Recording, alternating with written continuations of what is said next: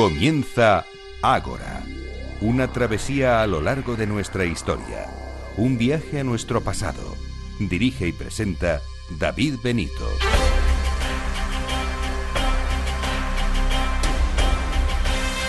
Muy buenas noches y bienvenidos a Ágora, la cita de Capital Radio con la historia. Antes de nada, y para que no se me pase, quería agradecerles a todos ustedes el gran número de muestras de cariño que nos han hecho llegar por diversas vías tras anunciar la llegada tan especial para mí, para nosotros, de Olimpia y de Maya. Así que muchísimas gracias a todos ustedes de corazón. Y dicho esto, vamos con el sumario de esta asamblea número 181 que vamos a tener lo siguiente. La primera entrevista nos lleva a mostrarles los paralelismos que vive el Estados Unidos de hoy, el de Donald Trump, con el del año 1939, los conocidos como los inmigrantes malditos de San Luis. Nos visita en el Ágora el periodista y escritor Ignacio Montes de Oca. Interesantes los paralelismos que nos va a contar. En el segundo gran bloque les hablaremos de reconstrucciones. Hace unos meses todos pudimos ver en los telediarios con mucha tristeza la desaparición de buena parte de la ciudad eh, antigua de Palmira y muchos otros lugares que cayeron en eh, manos de terroristas islámicos. Un gran número de personas está trabajando de forma altruista para reconstruir todos estos lugares y de esta forma hacer que futuras generaciones puedan disfrutar de ellos, aunque eso sí, sea de forma virtual. Un precioso proyecto. Hablaremos con eh, Matthew Vicent, que es el responsable. Y el tercer gran bloque, la música clásica, será la protagonista, o mejor dicho, las historias curiosas tras los grandes compositores clásicos. Nos visita alguien que ya estuvo con nosotros y que es un gran conocedor de este tipo de pasajes. Me refiero a Alberto Zurrón. Y además de todo esto, como cada semana tendremos a Irene Aguilar con su recomendación y a Blanca Estables y Gisela Payés de Meta Historia con novedades y agenda.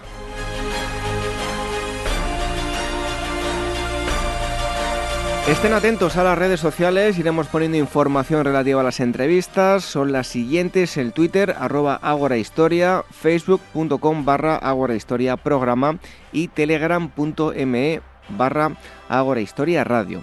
Y el correo, por si nos quieren escribir, dos direcciones, contacto arroba agorahistoria.com y agora arroba capitalradio.es. Y por último, recordarles que si nos acaban de descubrir y quieren escuchar los programas anteriores en nuestra web, en agorahistoria.com, tienen todos los enlaces para descargar o escuchar el programa online a través de nuestros podcasts en iVoox y en iTunes.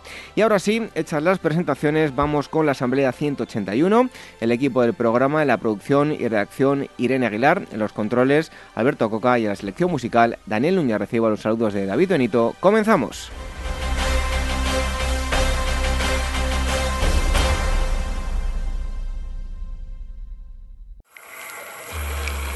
Historias de la prehistoria. Revive los grandes descubrimientos que nos han llevado a conocer quiénes somos y de dónde venimos. Lucy, el hombre de Neandertal, el hobbit de Flores y otros muchos ancestros. Historias de la prehistoria, un libro de David Benito, editado por la Esfera de los Libros.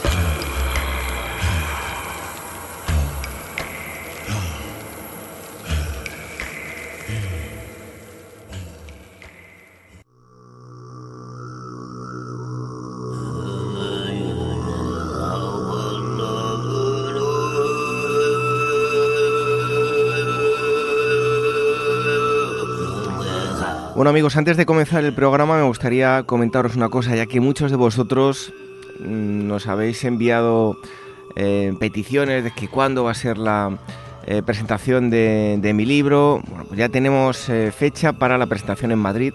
También vamos a presentarlo en, en, Burgos, pero será dentro de un tiempo. Ya os avisaremos cuando tengamos confirmación de hora y demás. Será en el Museo de la Evolución, pero será dentro de unos meses. De momento la presentación en Madrid será en un lugar mítico, una librería mítica. Ah, allí todo aquel que sea aficionado a la historia ha tenido que pasar alguna vez por, por esta librería. Me refiero a Marcial Pons. Está en la plaza del Conde del Valle Suchil, número 8, en Madrid, y los metros cercanos, el más cercano es San Bernardo, pero Quevedo también eh, pilla cerca para ir. Y la fecha, apuntarla para mm, aquellos que, estéis interesados en ir, es el 14 de marzo a las 19 horas aproximadamente, ¿vale? Repito, Librería Marcial Pons, Plaza del Conde del Valle Suchil, número 8, en Madrid, los metros San Bernardo o Quevedo, y el día es el 14 de marzo a las 19 horas. Seguro que va a estar allí con nosotros uno de los eh, escritores del prólogo, que es José Manuel Maillo, al que le tengo un enorme cariño y, que tiene muchísimos seguidores, o sea que sea solo, ya no por verme a mí, por verle a él, porque es un gran divulgador y tiene un sentido del humor bastante interesante. También intentaremos que esté José Manuel Quesada, que es otro de los em, autores del, prólogo, así que me gustaría que estuviesen ambos. De momento Maillo seguro que va a estar y Quesada va a hacer todos los esfuerzos posibles para, estar allí con nosotros y compartir pues muchas anécdotas acerca de historias de la prehistoria, ¿no? Mi nuevo libro, editado con la esfera de los libros, pues historias, sí que vamos a dar algún que otro dato técnico, evidentemente hablamos de, evolución y, pero hay, como digo yo, historias muy curiosas, como por ejemplo el descubrimiento de las huellas de la Etoli, que es la, impronta, ¿no? la primera impronta de unos seres que caminaban erguidos, unos homínidos.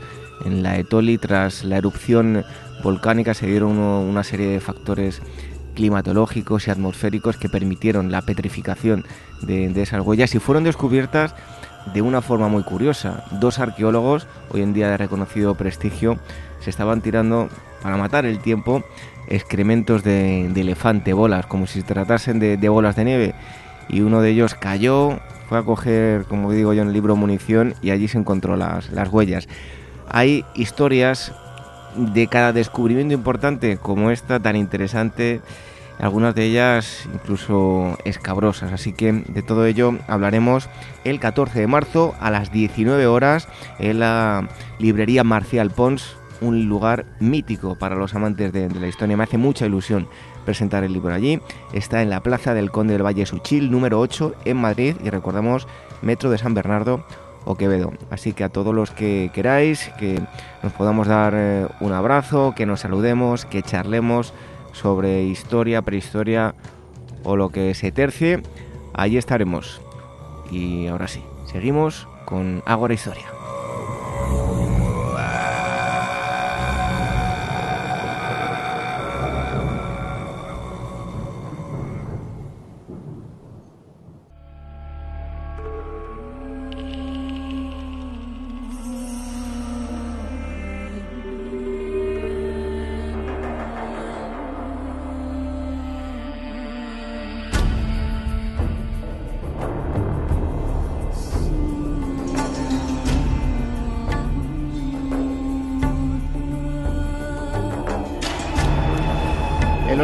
Meses raro es el día en el que Donald Trump no sale en las noticias por una u otra razón. Siempre está ahí. Y resulta curioso comparar este momento actual con eh, momentos del pasado. Y eso es lo que vamos a hacer con eh, Ignacio Montes de Oca. Él es eh, periodista, escritor, nos atiende desde mm, Argentina y recientemente ha publicado un interesante artículo para mm, el periódico ABC y bueno, quise que, estuviese aquí con nosotros porque resulta desde luego que curioso, ¿no? Los paralelismos que existen em, entre la época actual de Estados Unidos y, Siria con eh, eh, los alemanes de 1939 y también Estados Unidos. Ignacio Montes de Oca, muchísimas gracias por estar aquí con nosotros en Agua Historia. Por favor, es un gusto. Bueno, antes de nada, ¿qué restricciones estableció Donald Trump, pese a que finalmente no se hayan podido llevar a cabo, estén suspendidas, pero eh, en grosso modo, ¿qué, restricciones se lleva a cabo em, con respecto a los refugiados eh, que, pudiesen entrar en Estados Unidos? Bien, las restricciones básicas son que por 90 días eh, no se permite más el visado a siete a integrantes de a, naciones, eh, cuya mayoría son musulmanas, y por 120 días no se permite más el ingreso de refugiados de donde sea que vinieran. Y esto fue trabado por, en dos, por dos estados, por la justicia de dos estados, y quedó en, eh, ahora en este momento está en revisión, pero mientras tanto ha eh, instruido por medio de órdenes ejecutivas a una serie mayor de restricciones que tiene que ver con eh, deportaciones, con el aumento de la fuerza migratoria y la capacidad para no tener que pasar por la justicia para echar a un inmigrante cuyos papeles no estén en orden, los pueden echar directamente y esto constituye un muro burocrático adicional al que se construye en el sur del país. Bueno, decisiones de ese tipo nos llevan, como decía yo antes, a retroceder en el tiempo. La maldición de San Luis, un barco con 900 inmigrantes alemanes, partió desde Alemania en aquel año. ¿Hacia dónde se dirigían y qué ruta tenían pensado hacer? La ruta era desde Hamburgo hasta, desde, sí, desde, salían desde Hamburgo y, llegaban hasta Cuba, que en ese momento era la puerta de entrada para eh, ingresar a los Estados Unidos. Después de la guerra con, con España, Cuba era un estado, prácticamente un estado satélite, y lo, que se, se estilaba hacer era comprarle a los Em, a los eh, diplomáticos que estaban en Europa, los diplomáticos cubanos, un visado y ese visado ya le permitía ingresar automáticamente a los Estados Unidos. Este barco sale de, de Hamburgo con una carga de 900 personas que escapaban de una muerte segura porque para mayo de 1939 ya habían empezado las deportaciones en masa y ya había empezado el hostigamiento cotidiano a los judíos y ya se les había quitado por las leyes de Hamburgo la ciudadanía alemana, por lo cual eran sujetos, sujetos privados de cualquier tipo de derecho. Eh, lo que se decía en aquellos eh, tiempos es que los perros alemanes tenían más derechos que los judíos y ese era el contexto en el que estos 900 eh, ciudadanos judíos quisieron llegar a Cuba para finalmente eh, llegar a los, Estados, Unidos, cosa que, por supuesto, no lograron. Bueno, una vez que llegan a, frente a Cuba, les informan de que les habían negado su, su entrada. Em, ¿Cómo se sucedieron los hechos? Eh, ¿Por qué les negaron la, entrada a Cuba?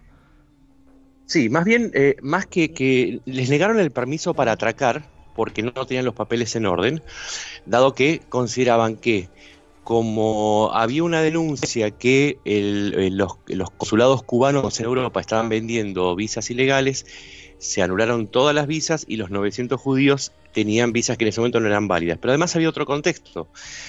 Eh, a instancias de la embajada alemana, que en ese momento estaba muy, muy activa en, eh, Cuba, en la embajada nazi en La Habana, se había organizado una marcha para pedir, para reclamar que no se permitiera el ingreso de judíos. ¿Saben cuánta gente junto a esta marcha unos días antes de que llegara el St. Louis? 40.000 personas. Y a esto se le sumaba que el Departamento de Estado, eh, Cordell Hall, era en ese momento el secretario de Estado, le había recomendado a Roosevelt, y Roosevelt había aceptado, que ya no se permitiera el ingreso de judíos por la vía cubana. Entonces, las presiones internas de Cuba, sumadas a las presiones del Estado dominante de Cuba en ese momento, hicieron que por una semana se les negara el permiso para desembarcar argumentando que esas visas que tenían para hacerlo no eran legales. Y a la semana, bueno, el, capitán este, Gustav Schroeder, el alemán que comandaba el, St. Louis, decidió que ya era tiempo de tomar una determinación porque empezaba a faltar la comida y tenían que resolver qué hacer. Entonces se dirigió hacia, eh, con dirección a Miami, para intentar nuevamente encontrar un lugar donde desembarcar, como él le decía en su momento, sus judíos. Y nuevamente en, frente a la Florida pasó lo mismo. Otra semana esperando, otra semana donde le dijeron que no tenían visado para, para desembarcar y finalmente el intento por llegar a América se frustró y tuvieron que pegar la vuelta. Y en este caso, ¿por qué Roosevelt no les dejaba, no le abría las puertas, sino que de alguna forma les ponía un muro para que no entrasen? A ver, eh, hay que ponerlo todo en su contexto histórico preciso. Eh, Roosevelt tenía que ganar las elecciones de 1940, faltaba un año dentro de la opinión pública norteamericana había dos corrientes muy fuertes. Una es que decía que había que salir en auxilio de, los aliados, viendo el peligro de Hitler, que era muy minoritaria.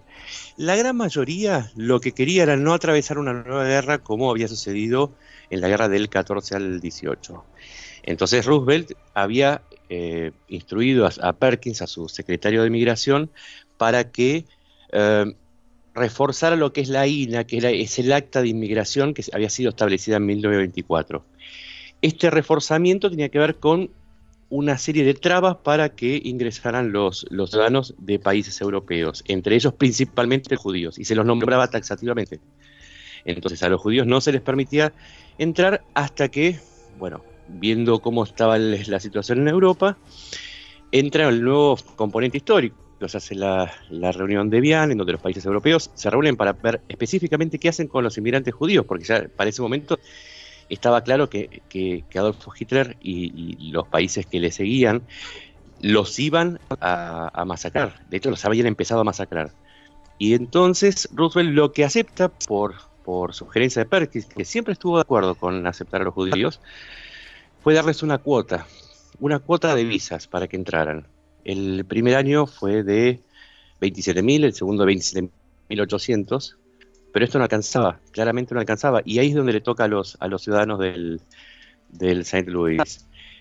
Para el momento en que ellos llegan al frente a las costas de Florida, la cuota de 27.000 ya se había cumplido. Entonces, por eso no pudieron desembarcar, porque la cuota de, inmigrantes ya había sido sobrepasada, porque sobre los 27.000, ¿saben cuántas personas se habían pedido ingresar a los Estados Unidos? 400.000 personas. Ustedes imagínense que no, había espacio para todos. Bueno, finalmente eh, tienen que regresar a Europa y, en el camino, mm, a mí esto es uno de los pasajes más crueles ¿no? de, esta historia, eh, algunos de ellos temiendo pues volver a, terreno que, que, estuviese en manos de Hitler, eh, se produjeron hasta suicidios, ¿no? Mirá, lo que sucede ahí eh, es doblemente dramático, porque por un lado Roosevelt les niega el ingreso a, pesar de las presiones que ejercía la comunidad judía a través de sus organizaciones. Cuando ven que sucede esto, y sabiendo que si regresaban a Alemania, esas 900 personas iban directo a los campos de concentración, eh, los comités judíos juntan dinero y le pagan a la naviera alemana, digamos, hacen un contrato que podría pasar tranquilamente por un soborno, pero supongamos que es un contrato donde le pagan 50.000 marcos para que en lugar de ir directamente hacia Hamburgo, el puerto de origen, pase por Amberes y le permita desembarcar a los judíos. Lo que pasa es que de los 900 hay algunos que no llegan porque uno, por ejemplo, se corta las venas y se tira por la borda. Él sabía lo que les esperaba y no quería volver a Alemania. Ignacio, ¿y cómo fue la llegada de los refugiados a, Holanda? ¿A qué tuvieron que hacer frente? Bien, eh, apenas llegaron a, Holanda, eh, se desperdigaron buscando refugio gracias a los comités eh, judíos en Francia, Bélgica, en la, propia Holanda y algunos lograron llegar a Inglaterra, que también tenía un cupo de 40.000 judíos, refugiados judíos para aceptar. y bueno, a partir de allí fue un, casi un año, fueron 11 meses hasta que estos países empezaron a caer eh, bajo la bota nazi. Y recordemos que Holanda y Bélgica caen en, mayo y, Francia en junio del año siguiente, de 1940. Eh, la gran mayoría eh, logra escapar, ya tenían la vocación de hacerlo, pero 250 de ellos, hay casos registrados, 250 por lo menos, que fueron a parar a los campos de concentración y luego fueron asesinados. Em, pero bueno, aquí hay otra derivación. Eh, había un sistema de escape eh, para, los judíos alemanes, lo que no había eran muchos puntos de recepción. Y tal era la desesperación de los, judíos por escapar que, por ejemplo, eh, mandaron a, hicieron una, operación para llevar a, a, a 10.000 niños judíos hacia Inglaterra. Tuvieron que pagar por ellos eh, al gobierno británico. Eh, estos 10.000 niños viajaron sin sus padres, viajaron eh, a familias también judías, en su mayoría de Gran Bretaña, que los quisieron recibir. Y lo mismo se quiso hacer en Estados Unidos, 20.000 iban a viajar, 20.000 niños europeos. Pero Roosevelt no pudo, no tuvo la valentía de, aceptarlos por fuera de, del cupo y esos 20.000 niños judíos no, no llegaron a los Estados Unidos. Em, Ignacio, un aspecto muy importante y también a tener en cuenta, ¿no? ¿Qué tratamiento se hizo de este acontecimiento en, la presa mundial, en, general de los refugiados de San Luis? Bien, los en ese momento en, que los, en que los judíos querían llegar a través de, de San Luis a Estados Unidos, estaba el proceso electoral en Estados Unidos, de manera que la prensa estaba muy atenta a cada, a cada hecho que, a cada hecho de lo que sucedía en Europa en particular, porque no querían que Roosevelt, eh, que era el candidato que tenía mayor, eh, mayores posibilidades de, ganar, eh, rompiera su promesa del aislamiento. y otra parte de la prensa, por supuesto, estaba en contra de Roosevelt y le dio, le dio muy duro porque eh, le respondió dando el testimonio de las familias que llegaban a Europa, dando el testimonio de cómo fue el viaje, dando el testimonio inclusive antes de cómo fue el rechazo de Estados Unidos.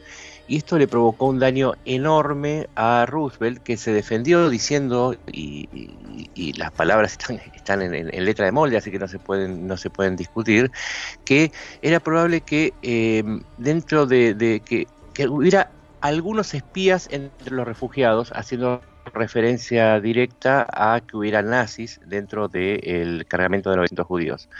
Eh, le valió nuevamente este, esta, esta reacción una crítica severísima porque ya se comenzaban ya comenzaban a llegar las noticias de Europa acerca de los de los pogromos de los judíos y él respondió bueno hizo una, un, plan para eh, traer a figuras del judaísmo entre los que llegaron Einstein y Sigmund Freud como refugiados, pero no pasó de ahí. Bueno, em, ¿cuál era el contexto histórico del momento en el que em, los eh, refugiados de, San Luis huyeron?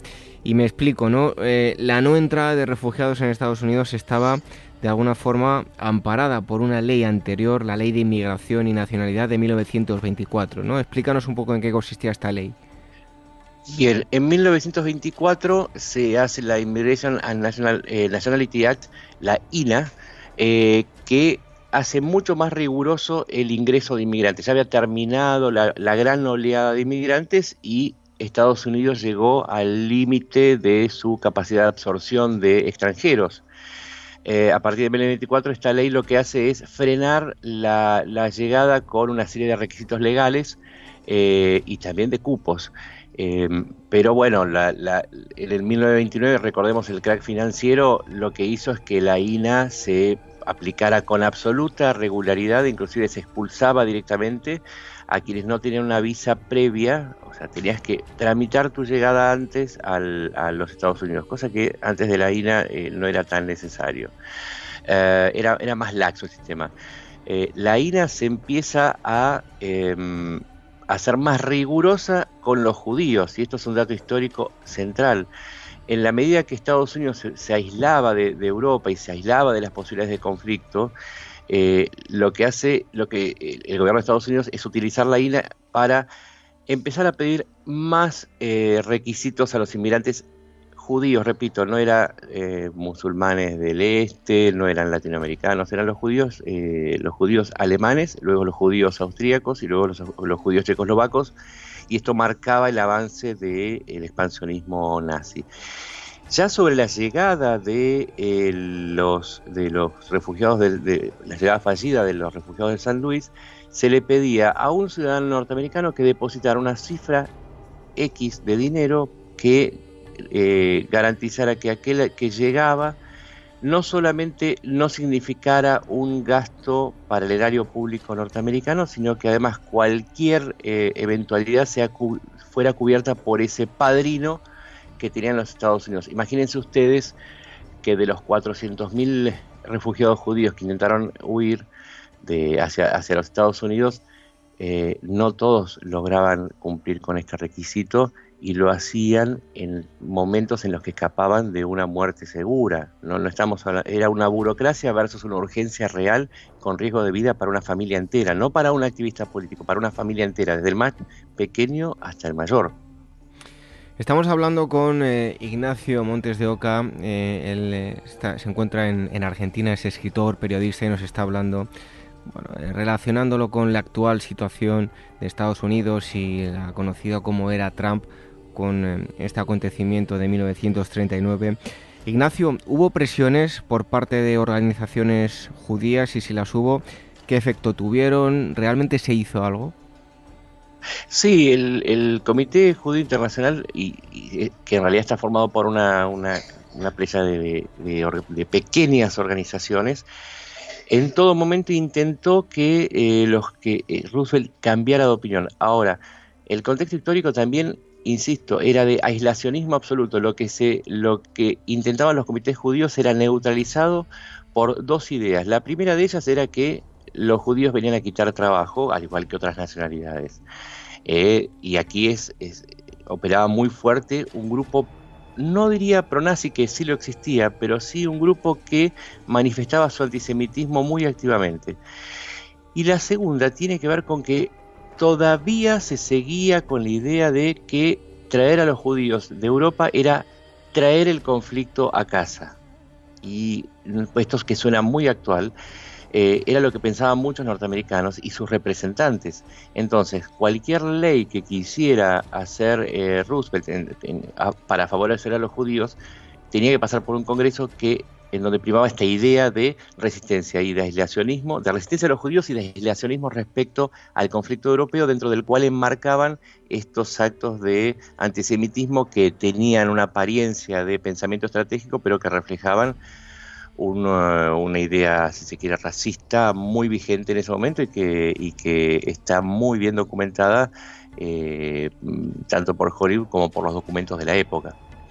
Ignacio, desde siempre em, se ha pintado a, Estados Unidos y bueno y, al fin y al cabo los, al bando aliado, ¿no? Como los buenos de la película, eh, los que luchaban contra el régimen nazi, pero en su mano estuvo, eh, y tal vez esto es la parte menos conocida, ¿no? Eh, en su mano estuvo el, haber salvado muchas más vidas mediante la aceptación de refugiados de, las que se salvaron, ¿no? A ver, digámoslo así, de los, del total de los judíos que pudieron escapar, eh, Estados Unidos solamente recibió legalmente, por supuesto, 90.000. Inglaterra recibió 40.000.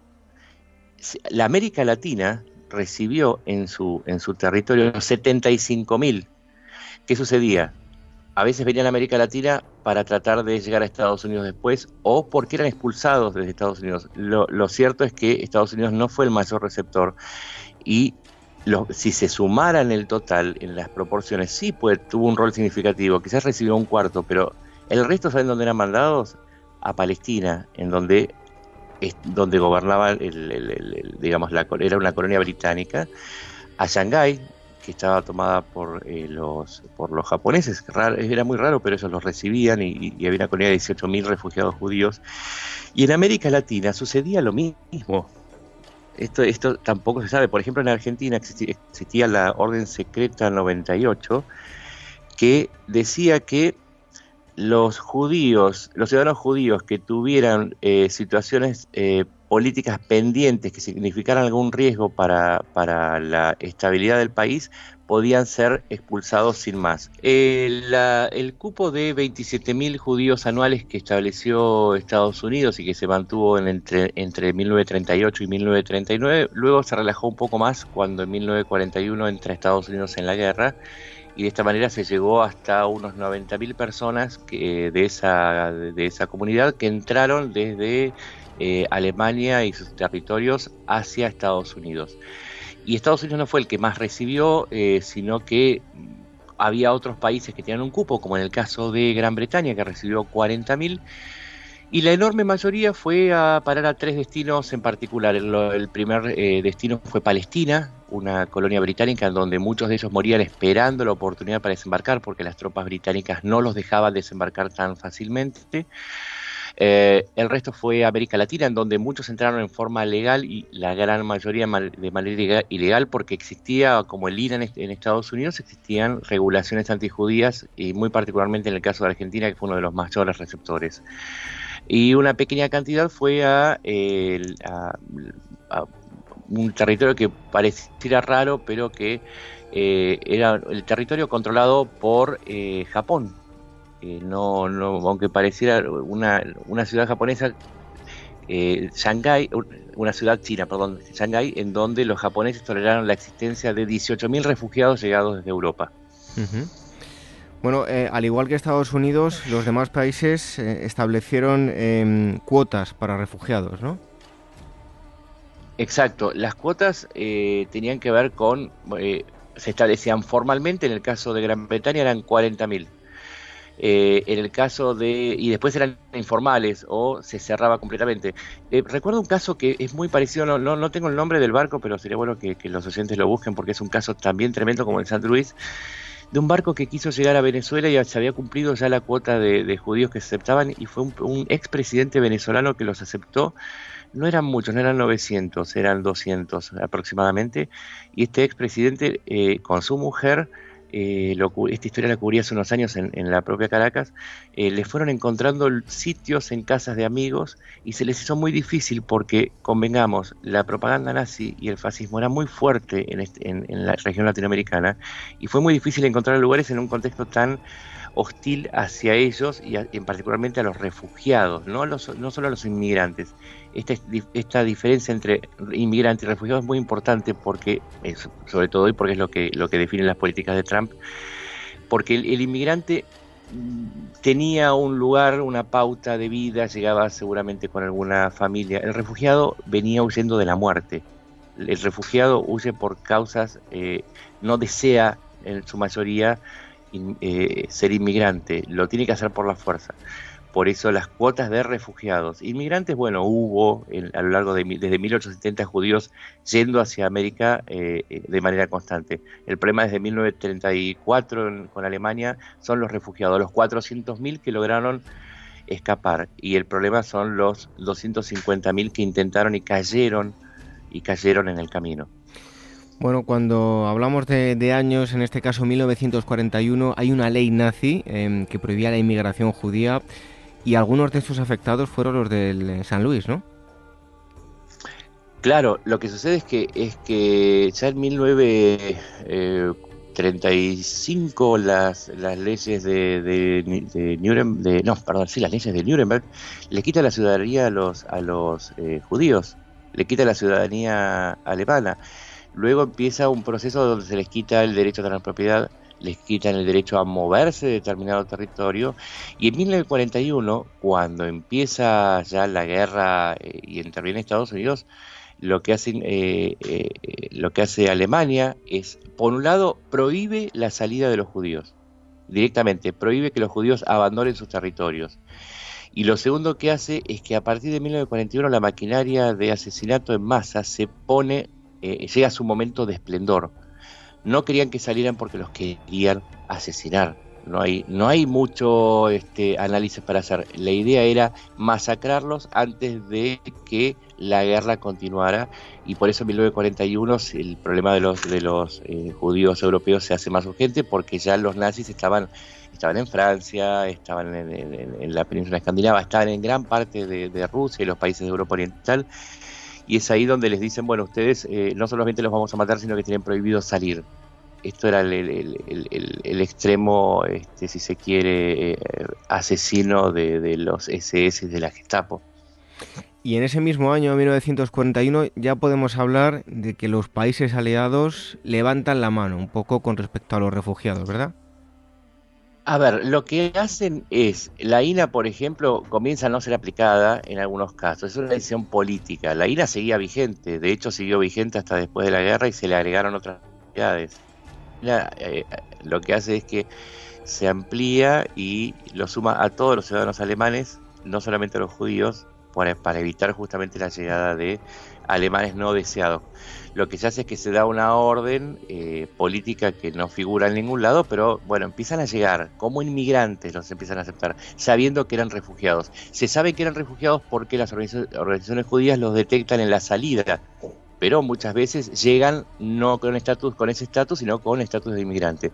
Eh, repito, desde 1941 eh, empieza a aumentar la llegada, habían llegado unos 30.000 y de pronto pasaron a 90.000 hacia el final de la guerra. El problema es que habían llegado tarde.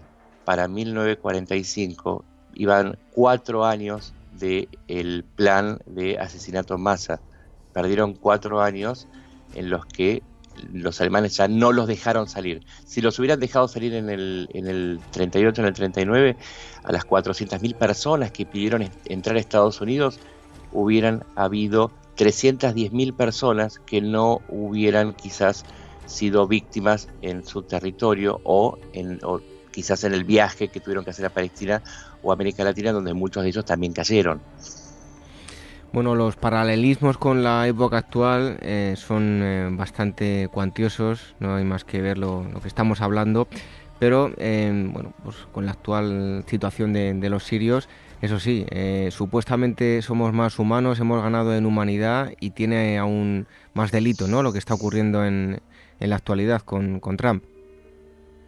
Claro, porque se previó el ingreso por 120 días de eh, refugiados y se cancelaron por 90 días las visas de, siete países, Siria, Irak, Libia, Yemen, eh, Sudán.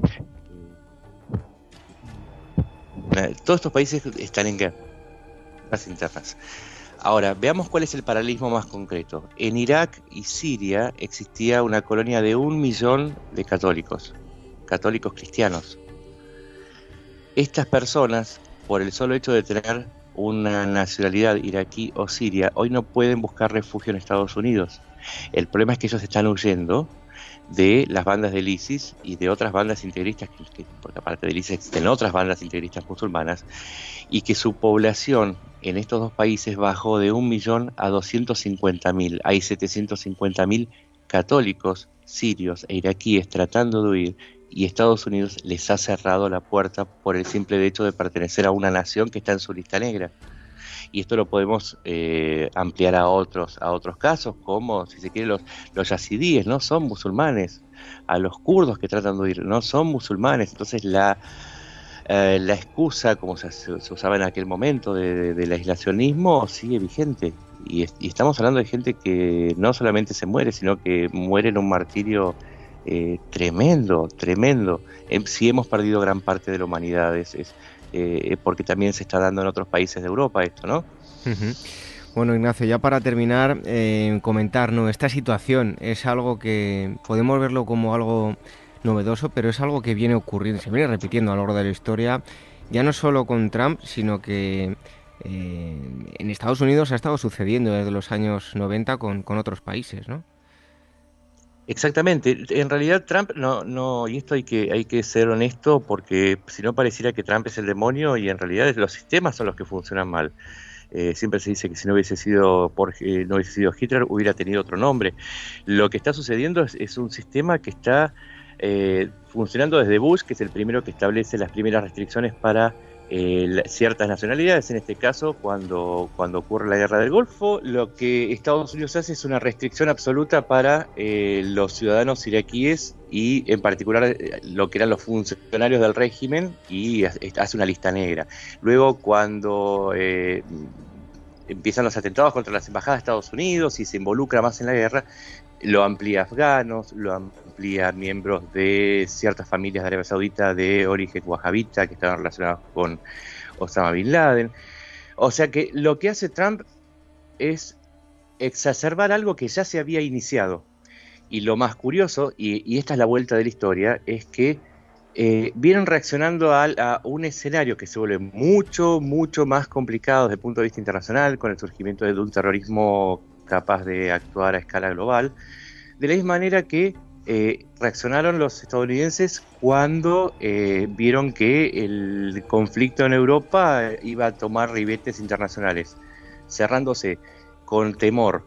El problema está en que eh, los mismos países en donde, en donde, sale, donde salen los refugiados eran países en los que ese propia, esa propia potencia, Estados Unidos, había colaborado para crear una situación interna que generaba esos refugiados. Es decir, si el acuerdo de Versalles no hubiese ocurrido tras el fin de la Primera Guerra Mundial, no se le hubiesen impuesto una carga tremenda a Alemania, es probable que no hubiese surgido un movimiento como el nazismo. Si Estados Unidos y sus aliados no hubiesen intervenido tanto en el, en el Golfo Pérsico como en, el, en Europa o en Libia, quizás nos hubiesen generado las condiciones para que surgiera, como para que surgiera el, fundamentalismo exacerbado, el ISIS, que es un hijo de Al Qaeda, que es un hijo de los mujahidines eh, afganos que luchaban contra los soviéticos hace dos décadas. Entonces, crean las condiciones, pero después no pueden hacerse cargo de las consecuencias de sus actos unas décadas después, lo cual es una es vuelve a suceder de la misma manera que en Estados Unidos en 1938 1939 y vuelve a suceder hoy. Entonces estamos preguntándonos, el barco de Saint Louis, eh, ¿no está recorriendo de nuevo los mares con una carga de refugiados de siete nacionalidades que hoy intentan llegar a ese país que creó las condiciones para que ellos tuvieran que escapar de la muerte? Esa es la moraleja de la historia del barco con los 900 judíos. Bueno, desde luego interesantísimo. Reflexionen sobre todo esto que hemos estado hablando porque la historia se repite una y otra vez y estamos, como decía Ignacio, demonizando también a, Trump cuando se lleva haciendo durante mucho tiempo. Em, Ignacio Montes de Oca, muchísimas gracias por haber estado con nosotros. No siempre las comunicaciones son eh, buenas y como nos gustaría, pero eh, por lo menos hemos podido em, hacer la, entrevista que, ya es y estamos encantados de haberte tenido aquí con nosotros en, en Ágora Historia. Eh, los historiadores somos un, pueblo internacional, así que es muchísimo el placer que siento, sean españoles, argentinos o de cualquier nacionalidad. Un fuerte abrazo, Ignacio. Abrazo grande.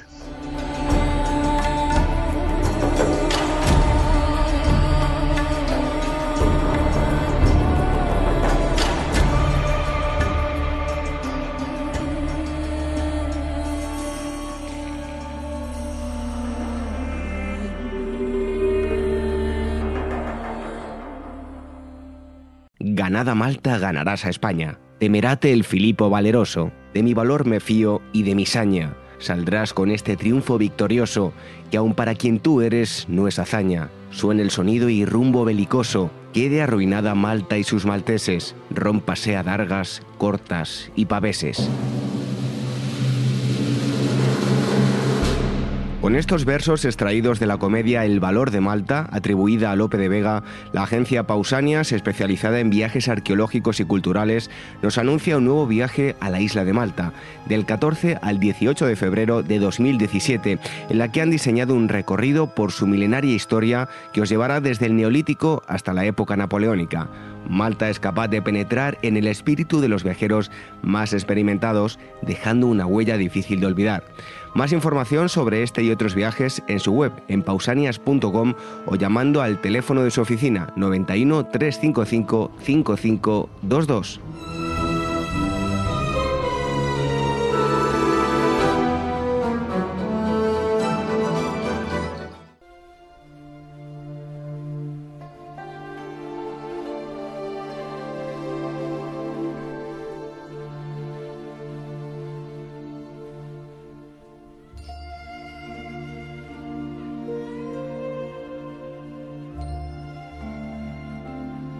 Esta música que escuchan pertenece a una película y es que llega el momento en el que Irene Aguilar nos hace su recomendación. Ya saben que unos días eh, nos trae libros, revistas, em, películas. Bueno, pues hoy creo que la cosa va de cine.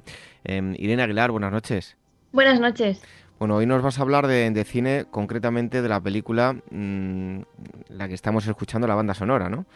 Efectivamente, es una, la banda sonora es de George Fenton, que es un, gran compositor de, música para cine, y la película es eh, Ana y el Rey, que a su vez eh, bueno, está, está basada en, un, es un remake ¿no? de la película El Rey y yo, que también tiene su versión en musical y su versión eh, en libro. Y esta película pues es de, es de 1999 y es, está, bueno, la dirigió Andy Tennant y está protagonizada por los grandísimos actores Jodie Foster y, Chow Yun-fat. Cuéntanos, a ver, mm, em, ¿de qué trata la, película? Pues eh, está, la película está basada en, las memorias de Anna Leonowens, que era, fue una maestra inglesa, y, entonces, pues bueno, en el siglo, en el siglo XIX. Y entonces el, actual rey de, de, Siam, en Tailandia, es lo que hoy es Tailandia, eh, pues eh, digamos que tiene cierto miedo a, ser colonizado por los ingleses y decide sofisticar un poco sus leyes y, su educación y contratar los servicios de esta, de esta profesora eh, para, pues para que eduque a sus hijos en el inglés ¿no? y, en, digamos, el protocolo de las civilizaciones modernas. ¿Qué pasa? Que llega esta mujer a, Siam con, con, su, con su hijo eh, ella se acaba de, quedar, eh, de quedar viuda porque su, marido pues era, era un soldado en las tropas británicas y eh, pues resulta que tiene una, personalidad arrolladora y empieza pues a, educar a los, a los, hijos del rey, que son, pues claro, pues era un sistema de, de, muchísimas concubinas y en el que primaba pues tener mucha descendencia, ¿no? Porque también había muchas enfermedades. Entonces, pues ella educa a, todos los hijos, establece relaciones personales con, con, dos de ellos, ¿no? Con la más pequeña y con el, futuro heredero pero eh, sus ideales chocan con, las leyes del rey Moncut, porque bueno, pues, eh, pues eh, tenían todavía costumbres quizás un poco, un poco bárbaras ¿no? para la civilización británica. Bueno, pues por ejemplo narra la historia de una, concubina que, estaba enamorada de, de, un hombre y que como cometen traición, porque al convertirse en concubina del rey ya no podías tener otras relaciones, pues les, decapitan a los dos, ¿no? Entonces hay varios episodios en los que en los que esta profesora pues, eh, pues lo pasa muy mal porque ella intenta eh, cambiar la manera de pensar de ese rey y de esa civilización, pero se da cuenta de que hay cosas en las que su influencia está limitada, ¿no? Eh, también es una película mm, con mucha controversia, ¿verdad? Efectivamente, porque es que es cierto que los aspectos políticos están en la película están bastante bueno, bastante fantaseados, ¿no? ¿no? son muy, muy fieles a, la historia en sí, de, a los hechos militares y políticos. Y entonces, pues, eh, la nación eh, tailandesa, pues, eh, prohibió la película, ¿no? Debido a esas pequeñas distorsiones de la historia tailandesa y, a que consideraban que la representación del rey Mongkut no era fiel a la realidad, pues se vetó, ¿no? Se vetó esa película, aunque bueno, luego es verdad que ha pasado, ha pasado pues, pues pirateada, ¿no? Y, hay parte, parte de, fans que, son de, Tailandia y que, que, sí, que les gusta la película, pero es verdad que tuvieron muchos problemas de preproducción, eh, contrataron actores eh, tailandeses y a un consejero y, y el guion tuvo que sufrir muchas reescrituras, el rodaje cambió de sitio, tuvo que trasladar también, o sea que eh, tuvo bastante, bastante controversia la película esta. Nos hablabas de que era un remake, yo no sé si has tenido la oportunidad de ver la, película original y si te parece mejor, peor la primera que la segunda, cuéntanos. Bueno, yo creo que el, Rey y yo es, quizás más menos edulcorada, ¿no? Más, un poco más fiel a lo que debió ser ese capítulo de la historia eh, tailandesa, pero pero a mí lo que me gusta de, esta versión de Ana y el Rey son los dos actores, que creo que están, que están fantásticos y, bueno, es cierto que hay una, parte un poco romántica, ¿no? Porque la película deja entrever que pudo haber un posible romance entre ese rey y esa profesora. No sabemos hasta qué punto eso, eso pudo ser verdad, pero bueno, es verdad que le da, le da un componente romántico a la historia y, y, crea un buen contrapunto contra los episodios tan terroríficos, ¿no? O tan eh, desagradables que se relatan en, la película. Y nos hablabas también que la película tuvo que cambiar de localizaciones, tuvo bastantes problemas. Aún así, la fotografía, la ambientación, ¿cómo la podemos calificar en la película? Es excelente, o sea, de hecho estuvo nominada a los premios Oscar en el año 2000, pues como mejor eh, en la categoría de mejor dirección de arte y mejor diseño de vestuario. O sea que estéticamente es, eh, es exquisita. Aparte de que la banda sonora también es muy bonita. Bueno, pues ahí queda la recomendación. Ya tienen deberes para esta semana para ver la película si no la han visto y disfrutar de, todos esos aspectos que nos comentaba mm, Irene. Recuérdanos el, título de la película. Pues la película es Ana y el Rey, eh, el remake dirigido por Andy Tennant de 1999. Bueno, Irene, pues muchas gracias. Te esperamos dentro de un ratito con las efemérides. Nos vemos enseguida.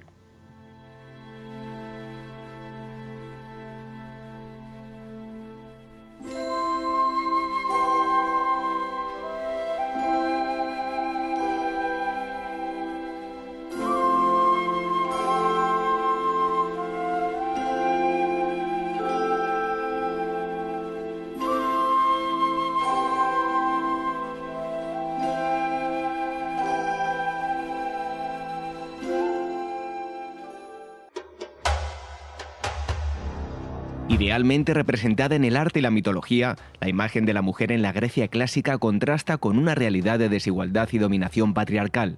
Este mes en Despertaferro, Arqueología e Historia viaja a las polis griegas para conocer el rol femenino en la familia, la religión, la economía y la cultura helénica y los fenómenos de aceptación y de rechazo a su posición en la sociedad griega. A la venta en librerías, kioscos, tiendas especializadas y despertaferro-ediciones.com.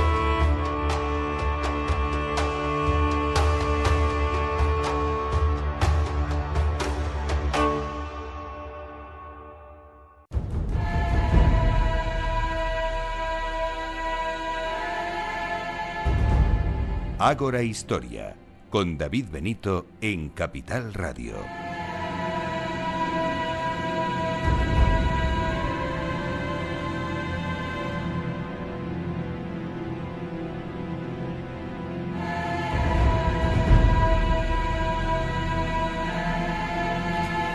Todos hemos visto con horror día tras día los destrozos provocados en por ejemplo, la ciudad clásica de, Palmira, unos daños irreparables. Siempre decimos que, y se critica Internet, que tiene muchas cosas malas, pero es que también tiene muchas cosas buenas. Y es que eh, gracias a la solidaridad de la gente y al trabajo de, arqueólogos, pues podemos eh, reconstruir y bueno, eh, hacer, por lo menos ver todo aquello que, ya no, no, podemos ver, pues entre otras cosas por, por estos bestias que se han cargado la, ciudad. Y es que hay un proyecto eh, maravilloso. Eh, al frente está eh, Matthew Vicent, él es arqueólogo, fundador del proyecto Recry, investigador en, en Italia. Matthew, muchísimas gracias por estar aquí con nosotros en Ágora. Un placer, muchas gracias para invitarme. Bueno, decía yo, ¿no? Ponía el ejemplo de la ciudad de Palmira. Em, antes de nada, eh, Matthew, al igual que lo podíamos ver a través de la televisión, ¿qué sentías con cada golpe que los terroristas propinaban a, la ciudad eh, esta que nombraba yo, Palmira del mundo clásico? Hombre, para mí la pérdida del patrimonio y lo, que hemos visto en los vídeos, que son sinceramente bastante gráficos, eh, es un golpe bastante profundo. Como arqueólogo que, dedico mi vida al patrimonio, sobre todo el patrimonio del Medio Oriente, em, ver la perdición eh, me rompe el corazón, básicamente. O sea que es, tremendo verlo perdido sabiendo que ya no se puede visitar de la misma forma como antes.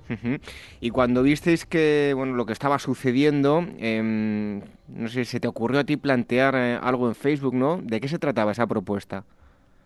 Pues básicamente lo, que había pasado pasó cuando vimos la destrucción del Museo de Mosul en finales de febrero del 2015. Y fue una conversación entre yo y el, otro fundador del proyecto, cuando aún se llama Proyecto Mosul, que básicamente dijimos, oye, eh, como arqueólogos y además que somos expertos en patrimonio digital, podríamos aplicar lo que estamos estudiando y haciendo, e investigando a la reconstrucción y recuperación de la memoria del patrimonio de Mosul. Y es cuando lancemos el, plataforma, que entonces era Proyecto Mosul. Y claramente con pocos meses habíamos visto que, tenía una aplicación bastante más amplia, que se puede extender al globo y que el patrimonio en todas partes, que sea una perdición por causas humanas o por causas naturales, que se puede recuperar gracias a las nuevas tecnologías que tenemos hoy en día.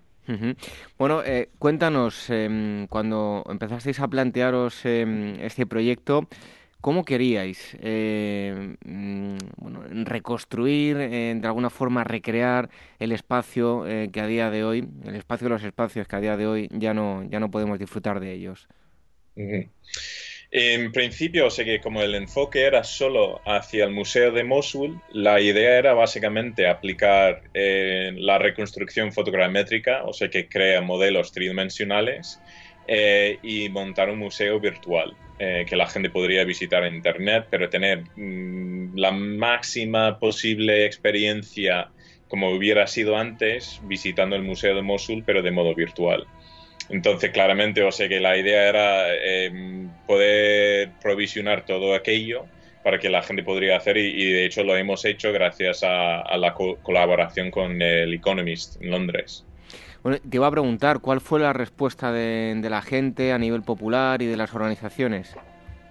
Pues como arqueólogo me sorprendió un montón, porque normalmente que lancemos un proyecto a Internet, pues a lo mejor veamos una docena, dos docenas de personas que quieren participar pero eh, la gente ha respondido de una forma que, realmente me ha sorprendido porque mucha gente ha querido participar, quiere eh, aportar su experiencia, su conocimiento.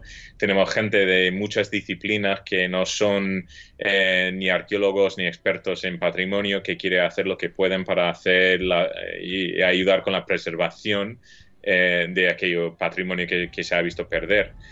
Entonces ha sido muy grata porque jamás he visto una respuesta así con unos proyectos donde yo he colaborado con, la arqueología y el patrimonio. Y gracias a esa comunidad hemos visto lo que hemos visto, porque en realidad yo no estoy haciendo la, reconstrucción, yo solo estoy manteniendo una plataforma y es la comunidad que ayuda y que hace posible lo que hemos visto en, en o sea que tenéis desde meros turistas que han hecho sus fotos hasta gente ya más experta, con todo, todo, tipo de perfiles, ¿no? Correcto, sí. Por ejemplo, tenemos uno que, es un experto en modelación que sabe manejar pues los mejores software en, modelación y en animación tridimensional, que claro, sus resultados son impresionantes. Y luego tenemos gente que, que no son experta, pero que sabe manejar eh, un ordenador y que puede montar una cosa básica. Y, claro, sus portaciones son iguales de importantes que, cualquier otra. Y veamos que, claro, mm, gracias a eso, cualquiera puede participar y puede ayudar en, la preservación de la memoria del patrimonio que tenemos ahí. Macio, yo creo que la participación de la gente, tanto aquellos que os mandan material como los que colaboran con vosotros, ya no solo el hecho de preservar el patrimonio, recuperar aquello para que disfrutemos nosotros y otras generaciones también puedan ver cómo se vivía en el mundo clásico o cualquier otro tipo de, obras de otra época. No solo eso, sino que también es dar un golpe sobre la mesa eh, al terrorismo y decir aquí estamos nosotros y no podéis con nosotros, ¿no? Claro, yo siempre digo, o sea, que la meta del proyecto Mosul y ahora RECRI nunca ha sido combatir terrorismo ni nada, o sea que realmente eh, la meta es preservar la memoria del patrimonio que se ha perdido, porque claramente estamos hablando de, ocasiones como Nepal, que se ha perdido ah, gracias a los terremotos que se han visto ahí. O sea que tenemos muchas causas que provocan eh, la perdición del patrimonio. Pero en realidad, y una cosa que me impactó desde el principio del proyecto es que cuando estuve hablando con los expertos en antigüedades en, Irak, una cosa que me han dicho era que para ellos el patrimonio de Irak no pertenece a Irak, sino pertenece a todo el globo, a toda la comunidad global. Por lo cual, digamos que todos nosotros tenemos no tanto una responsabilidad, pero podemos ayudar y participar en lo que es la preservación y la memoria del patrimonio. Bueno, la cosa no se quedó en Palmira, como ya nos has dicho, em, ni, en, ni en Mosul, como bueno, fue el, principio del proyecto, sino que se empezaron a reconstruir eh, más elementos de nuestro patrimonio de otros lugares del planeta, con lo que se creó eh, Recreate, que es la, la plataforma. ¿Qué vamos a encontrar ahí, además de Palmira y Mosul?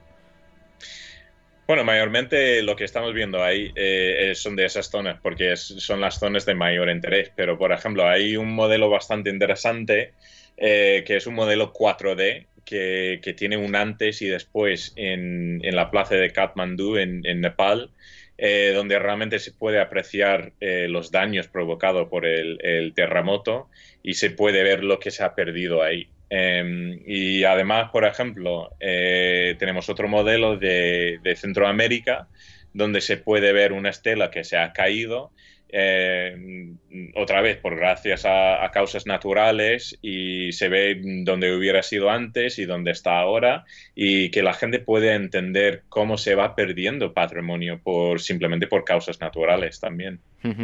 Bueno, eh, a ver si nos puedes explicar un poquito, grosso modo, el proceso desde que os llegan las imágenes, la información, eh, qué filtros utilizáis, cómo es todo el proceso.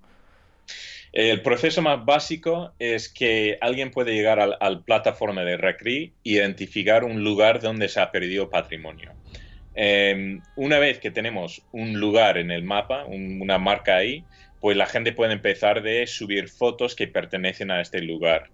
Una vez que tenemos fotos ahí, pues gente puede organizar esas fotos en grupos eh, que, tienen un sentido en común. Por ejemplo, hablamos de Palmira. Imaginamos que tenemos algunas fotos de alguna esquina del templo de Bel. Pues claro, se puede agrupar. Si tuviéramos pues una captura entera del templo de Bel, pues también se podría hacer un grupo solo con esas fotos. Una vez que tenemos un grupo de fotos, pues se puede bajar esas fotos y los que tienen conocimiento de fotogrametría pueden usar el, el software disponible. Hay varios software comerciales que la gente usa, pero también hay software gratuito, em, como Memento de Autodesk, por ejemplo, que la gente puede usar también. Eh, y una vez que tenemos un modelo tridimensional, a base de esas fotos se sube a Sketchfab y se pone una etiqueta de proyecto Mosul y aparece automáticamente en la galería 3D que tenemos en, la web de, de. Bueno, ¿estáis recibiendo apoyo de alguna organización? Eh, ¿Cómo os mantenéis? es un labor de amor, digamos, como se dice en inglés. O sea que realmente estamos haciendo eso em, de nuestras cuentas bancarias y en nuestro tiempo libre.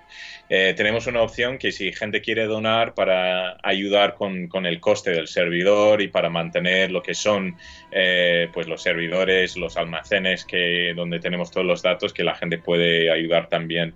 Em, y si hay gente que sabe programar y quiere ayudar con eso también, pues está todo abierto. O sea que realmente veamos el proyecto como un proyecto común entre la comunidad y los que quieren ayudar y, añadir sus eh, conocimientos al proyecto, pues está abierto y, bienvenido sea. Bueno, y ya por último, ¿cuál es el futuro de esta plataforma? ¿Tenéis alguna idea de ampliarla? Eh, siempre estamos buscando otras formas. Hemos planteado un poco la posibilidad de incluir em, patrimonio que no sea destruido, pero que sería interesante que la gente podría em, tener ese sentido de ser dueños del patrimonio global y, añadir pues la posibilidad de trabajar con eso. Y luego estamos enfocando mucho en, lo que es el, recontar de la historia y en lo que es la realidad virtual. Entonces hay unos proyectos interesantes que saldrán pronto eh, donde se verá una posibilidad de recontar eh, que cualquier usuario puede hacer, crear y recontar una historia en, una realidad virtual. Ya por último, a todos aquellos que quieran colaborar, ¿qué tienen que hacer? Entran en la página web, em, que es en recreate con, k.org. ¿Tienen que dirigirse a algún sitio en especial? Eh, lo único que tienen que hacer, si quieren ayudar con la web, tienen que crear una cuenta y desde ahí pueden hacer lo que sea. Todo lo que se hace en la web es anónimo hasta hoy en día para que no haya problemas luego en el futuro y de ahí pueden ayudar. Luego también si alguien quiere hablar conmigo en, específico, pues ahí se pueden poner en contacto con, el mismo pestaña de la web donde dice contacto. De ahí hay un formulario, pueden escribir ahí, me llegan los correos directamente y estoy encantado de hablar con el que quiera. Pues un bonito proyecto en el que pueden colaborar eh, todos los, los, que quieran, recreate.org, em, escrito con, con, K. Y a Matthew Vicente te damos las gracias por haber estado aquí con nosotros en, en Agora. Un fuerte abrazo y hasta pronto. Un abrazo, gracias David. Adiós.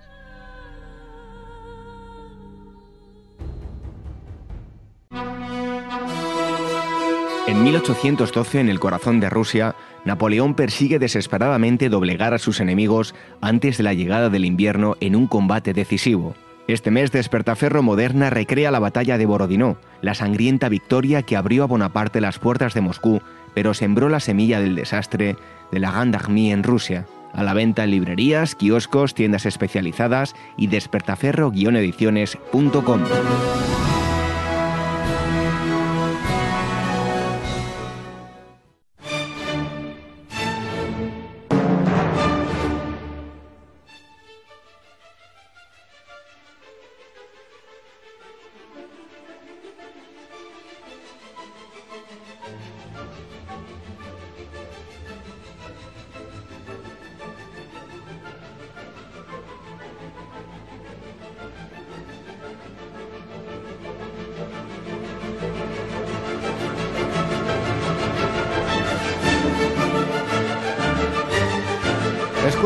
fragmento de la novena sinfonía de Beethoven hace ya pues eh, un año prácticamente. Mm, en enero de 2016 estuvo con nosotros también Alberto Zurrón, él es eh, abogado, ha publicado varios libros, entre ellos Historia insólita de la música clásica, primera parte, y aquí Hoy viene a hablarnos de la segunda parte, los genios de la música clásica y sus insólitos procesos creadores, eh, editado por eh, Nautilus. Alberto Zurrón, muchísimas gracias por estar nuevamente aquí con, nosotros. Bueno, gracias a vosotros por atenderme de nuevo y, por el interés que suscita en, vuestra casa la música clásica. Bueno, y además que vemos que hemos, em, ya estuvimos hablando para esa primera parte, ahora para la segunda parte, eh, yo creo que no tiene que ser fácil eh, sacar tantas y tantas historias, eh, como dice bien el título, insólitas relacionados con, con todos estos personajes, compositores de música clásica, ¿no?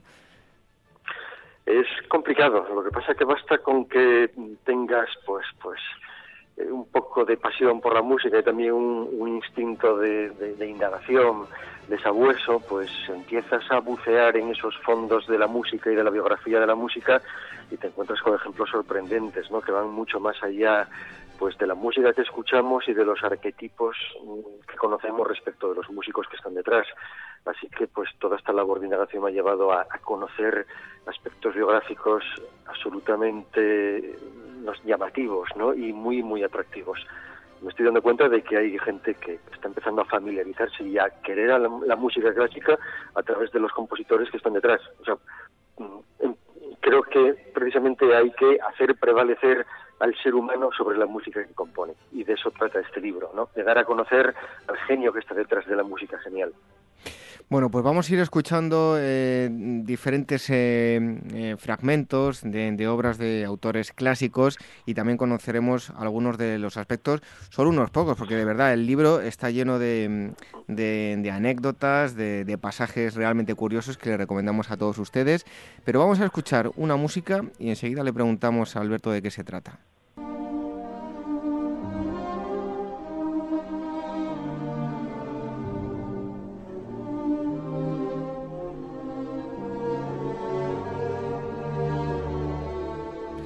Y esto que suena es Sonata del Diablo de Paganini, sin duda uno de los músicos, eh, Alberto, que más dinero ha ganado en la historia de la música, ¿no? Sí, Paganini nació en Génova en el siglo XVIII, creo recordar, a finales del siglo XVIII. Era un tipo absolutamente electrizante, tocaba el violín como nadie y todo el mundo en la época pensaba que era la encarnación del mismísimo diablo, porque era prácticamente imposible tocar como él tocaba. Hacía unas, unas auténticas extravagancias y unos vericuetos con sus dedos asombrosos. Y tenía la gran suerte de que allí donde iba siendo italiano ganó muchísimo dinero en Inglaterra por ejemplo no pues casi casi era obligado a emigrar incluso desde otros países a escucharle al menos una vez en la vida. Y fue por lo que hizo tanto dinero este hombre además es que le encantaba hacer dinero y, tengo leído leído algún pasaje que me impresionó como es el hecho de que unos años después Franz Liszt gran pianista que todos conocemos pues se jactaba de ganar en, una gira, ¿eh? no en un solo concierto, sino en una gira por Inglaterra, pues creo que eran 30 libras o algo así, cuando Paganini solamente en un concierto ganaba unas 200. Entonces, bueno, aparte de lo avaro que era, eso le, le llegó a amasar una fortuna considerable y él se excusaba diciendo que todo lo que estaba amasando era para su hijo. Tenía un hijo que quería muchísimo y ciertamente le dejó él toda la fortuna. Bueno, hoy vemos, eh, por ejemplo, eh, John Williams. Quien no conoce a John Williams ha, ha compuesto muchísimas eh, bandas sonoras, muchas de ellas magistrales. Em, y bueno, pues el dinero que debe haber ganado es bastante cuantioso. Pero en líneas generales, Alberto, ¿han estado bien pagados los músicos a lo largo de la historia? Pues hombre, todo depende de en qué época nazcas y en qué país nazcas, ¿no? y de cómo te promociones yo creo que en general les dio para vivir. ¿eh? No, de los casos que yo conozco, pues no, por ejemplo, los de los pintores no son extrapolables a la, a la música. Todos conocemos múltiples ejemplos pues de pintores que, que, mal pintaban y mal vendían sus cuadros, incluso alguno que otro no vendió un cuadro en su vida, creo que fue Van Gogh. Entonces, no se puede extrapolar eso al mundo de la música, porque la música sí era muy importante en aquella época y las cortes reales, las altas sociedades, las altas esferas, etcétera, siempre estaban detrás de los buenos músicos para encargarles obras, para asistir a sus conciertos y en general vivieron bien, eh, algunos incluso muy bien, ¿no? Pero, por ejemplo, pues estuvo muy muy bien pagado Paderewski, que fue eh, un gran pianista polaco de la época, principios del siglo XX, llegó a ser primer ministro de Polonia durante la, Primera Guerra Mundial y era es un hombre que, amasó muchísima fortuna e incluso él tenía su propio tren con sus vagones, con su séquito cada vez que iba a dar un concierto pues movía baúles, movía su tren, eh, movía personas que le llevaban todo, movía todos sus animales, aquello era un auténtico circo, ¿no? Y luego hubo otros como el gran Rachmaninoff que por ejemplo ganaron muy muy poco en sus primeros años y un poco como anécdota sirva el mencionar una de sus obras más famosas que es un preludio para piano, el preludio en do sostenido menor de unos cuatro minutos aproximadamente que llegó a ser su obra más conocida en vida y sin embargo pues la malvendió por 20 dólares porque necesitaba comer. Bueno, relacionado también con el dinero, en el caso de Mozart tenemos eh, un claro ejemplo de pues eh, fue un niño prodigio, eh, se dedicaba a tocar el piano magistralmente y bueno, no solo el piano, sino que eh, era compositor, pero em, me refería a que todo lo que estuviera fuera de la música, en este caso el dinero, era un auténtico desastre, ¿no? Para Mozart. Sí, sí. Paradójicamente, Mozart cuando más dinero ganó y mejor lo administró es cuando era un niño, o sea, cuando era su padre el que lo administraba, el dinero. Uh -huh. eh, Leopoldo, Leopold Mozart, que además era compositor, bueno, de segunda fila, ¿no? Pero viendo los derroteros que, que seguía su hijo, que pues evidentemente ya se dedicó más a administrar sus caudales que a componer. Y, cuando ya Mozart logró la independencia de su padre, pues bueno, ya se dedicó, se casó también con Constance, con la que luego fue su mujer hasta la muerte, y ya se dedicó ya a dilapidar sus dineros. Mm, a Mozart le faltó un buen representante, pues que le consiguiera buenos conciertos, buenas cifras para vender sus composiciones, y al final acabó como acabó, como acabó, con muy poco dinero, y además en, la, en el libro cuenta una anécdota, como es que uno de sus amigos cuenta cómo de visita eh, a su casa se lo encontró bailando con Constance en pleno invierno y le dijo el amigo, hombre, me alegro que estéis, aparte de tocar ensayando pasos de baile, el baile además de la música, pues también es capital en la vida, ¿no? Y dijo Mozart, pues es que no estamos bailando, simplemente estamos entrando en calor porque no tenemos dinero para la leña. Vaya. Así que ese es un buen ejemplo de lo que fue Mozart en sus últimos años. Uh -huh. Bueno, ahora en eh, tiempos contemporáneos, eh, yo recuerdo, ¿no? De, de pequeñito eh, había discos de vinilo en, en casa de, de Karajan y podemos decir que es de los más célebres de las personas que más dinero ha ganado en, en época contemporánea con, con, la música clásica? Yo entiendo que sí. Creo que toco en, uno de los capítulos, pues eh, aquel que está relacionado, vinculado con bueno, con las apetencias dinerarias y crematísticas de los músicos, que hubo muchos, ¿no? Pues, por ejemplo, a Mahler le encantaba el dinero, a Richard Strauss, vamos, le apasionaba el dinero, a Puccini, y um, a, a no tanto, lo que pasa es que tuvo la suerte de ser durante 30 o 40 años director de la Filarmónica de Berlín y ahí hizo pues además una gran fortuna porque era una orquesta privilegiada y además eh, era un, un, auténtico capitoste, como un dictador, ¿no? La Filarmónica de Berlín era él y él era la Filarmónica y él siempre se jactaba de haber hecho ricos a todos sus músicos. Eh, decía Karajan que todos ellos tenían su casa propia, a veces eh, una segunda casa, todos tenían su Mercedes, etcétera, etcétera.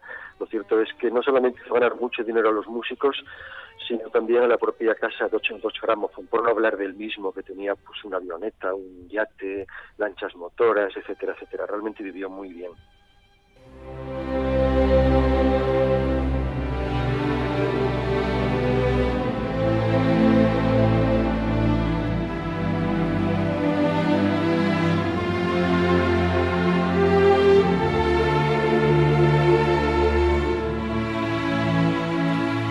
Escuchando un fragmento de la quinta sinfonía de Wagner.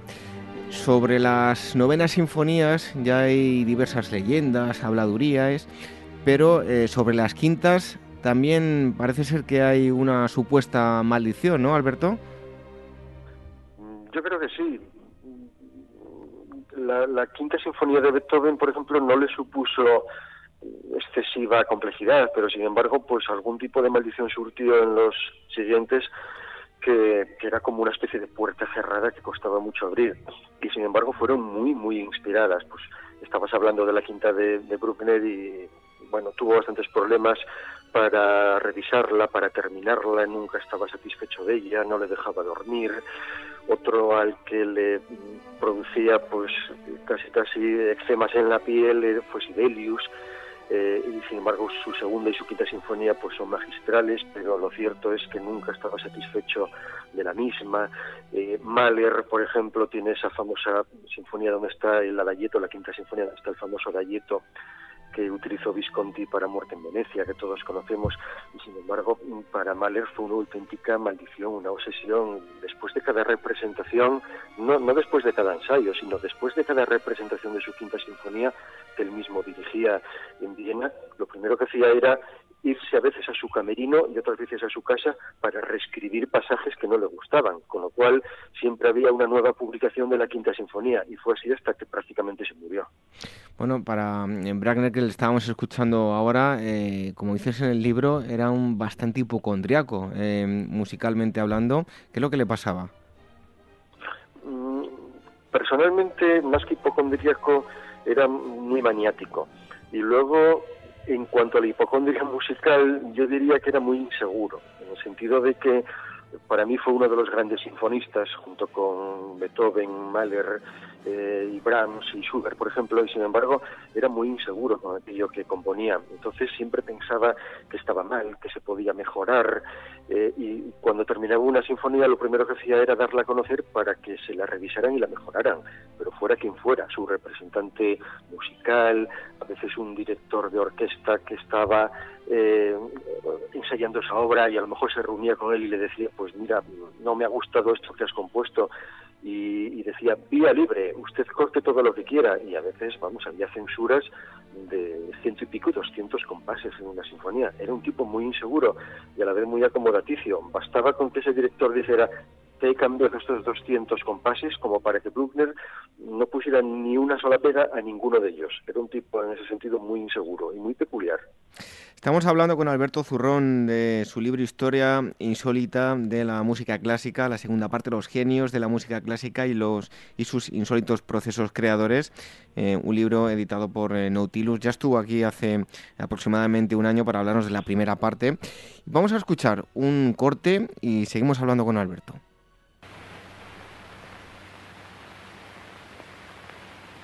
I think I can just about manage that.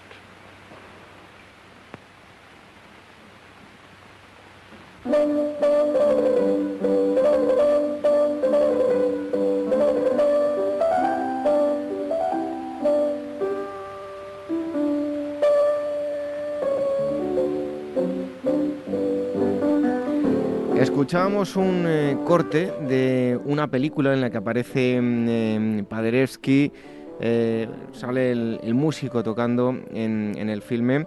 Eh, pocos compositores clásicos tienen una estrella en el Paseo de la Fama de Hollywood y Paderewski la tiene, ¿no, Alberto? Sí, eso parece. Mm, Paderewski fue un personaje, un auténtico personaje histórico. Eh, ya te comenté antes que llegó a ser incluso primer ministro. Él empezó siendo un pianista. Fue compositor también, pero de segunda fila. Pero claro, como pianista Polonia se encontró con que después de Chopin eh, no había ninguno que heredara la tradición pianista y se encontró con Paderewski y lógicamente lo mimó. Pero este Paderewski fue muy hábil, era un tipo al que le gustaba muchísimo el dinero y lo primero que se preguntó es ¿dónde está el dinero? ¿Dónde puedo ganarlo? Evidentemente en Polonia no, porque era un país muy pobre y lo que hizo fue empezar a hacer giras por Estados Unidos y se encontraba con que cada gira que mm, asumía y realizaba, pues volvía con las manos llenas de dólares, era algo insólito. Eh, llegó un momento en que después de la Primera Guerra Mundial y de lo diezmada que quedó, de lo diezmado que quedó su país, Polonia, él mismo contribuyó a, solucionar los problemas de hambre de la población y de eh, pues levantamiento, reparación de infraestructuras, etcétera, etcétera. Y lo que hacía era largarse con su piano a Estados Unidos, hacer un montón de dinero, volver a Polonia y regalarlo. Eh, este hombre realmente fue un, paradigma de la, de la, solidaridad y de la generosidad. Llegó a hacer, creo recordar, eh, unas 30, 32 giras por Estados Unidos y ciertamente, eh, vamos, la fortuna que se le calcula puede ser tranquilamente de 2 millones de dólares esa época. ¿eh?